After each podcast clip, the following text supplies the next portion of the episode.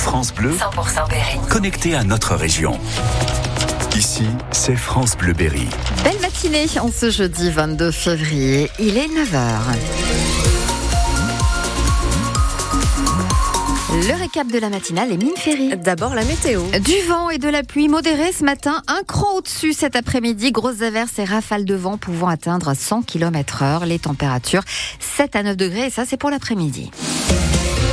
Une bonne nouvelle pour les jeunes agriculteurs de la région. Ils vont enfin bénéficier de la dotation d'aide à l'installation, une aide financière à laquelle ils ont droit, mais qu'ils attendent toujours de toucher à cause d'un changement administratif. La région Centre-Val de Loire annonce qu'elle débloque 2 millions d'euros pour verser le fonds 2023.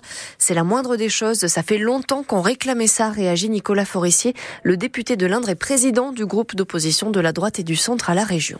Il est absolument anormal que des problèmes administratifs de transfert des aides aux jeunes agriculteurs par l'État vers la région, avec tout ce que ça suppose de bureaucratie et de technocratie, se traduisent par le non-paiement de ces aides aux jeunes agriculteurs qui s'installent, alors que c'est absolument nécessaire pour eux. Je connais des jeunes agriculteurs qui ont été obligés de faire des prêts court terme dont ils payent les intérêts pour simplement faire face au fait que l'aide qui leur était due ne leur était pas versée pour des problèmes technocratiques, bureaucratiques, de mauvaise gestion. Cette aide à l'installation qui va être débloquée, elle va de 14 à 40 000 euros. Une nouvelle grande journée de mobilisation contre la carte scolaire, grande manifestation des parents d'élèves contre les fermetures de classes annoncées dans l'Indre. Ils se donnent rendez-vous à 13h30 à Châteauroux devant l'inspection académique avec un mot d'ordre, défendre les petites écoles rurales.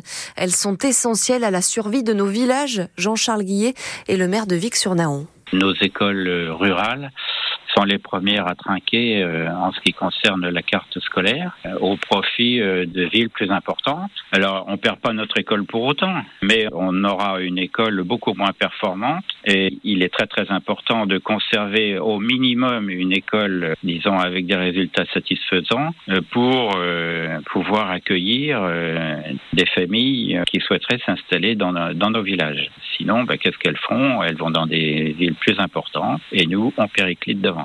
Une classe est menacée dans le regroupement pédagogique intercommunal, le RPI, entre Vic-sur-Nahon, Veuil et Langeais. La direction académique doit présenter aujourd'hui de nouvelles projections pour la carte scolaire. Les syndicats ont voté contre la première version. France Bleu Berry, pourquoi y a-t-il autant de gendarmes mobilisés ces jours-ci dans l'Indre? C'est l'opération Place Nette lancée par le ministre de l'Intérieur.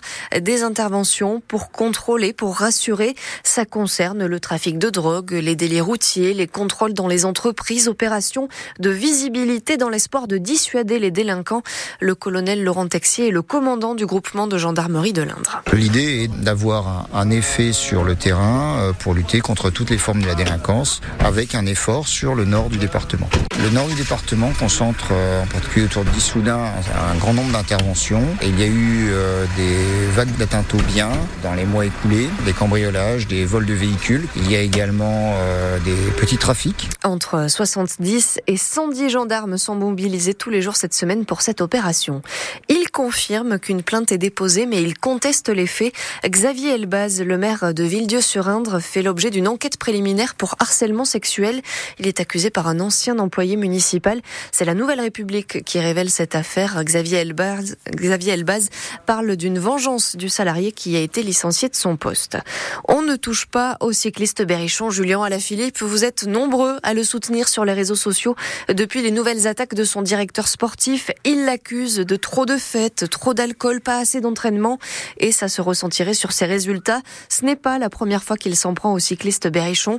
Des propos inadmissibles que dénonce Pascal Chanteur, le président du syndicat des coureurs. Je suis extrêmement choqué. Ce genre de choses se passerait dans une entreprise quelconque. Ça serait extrêmement grave. Qu'un employeur puisse se comporter de la sorte ah ben ça s'appelle du harcèlement, ni plus ni moins.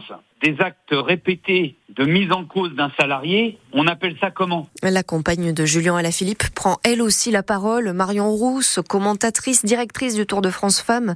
Merci de cesser de parler à tort et à travers sur notre vie privée, écrit-elle sur les réseaux sociaux. Et puis ce matin, Emeline, on prend soin de la nature qui nous entoure. Il y a plein de balades splendides dans le Berry, par exemple en Sologne, des paysages et une biodiversité qu'il faut protéger des activités humaines et du réchauffement climatique.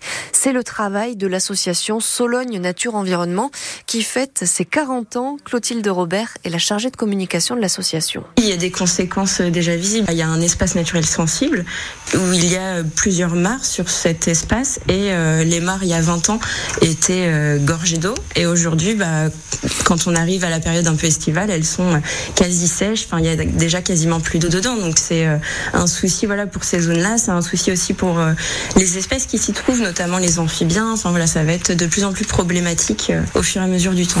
Le replay de l'interview est sur francebleu.fr.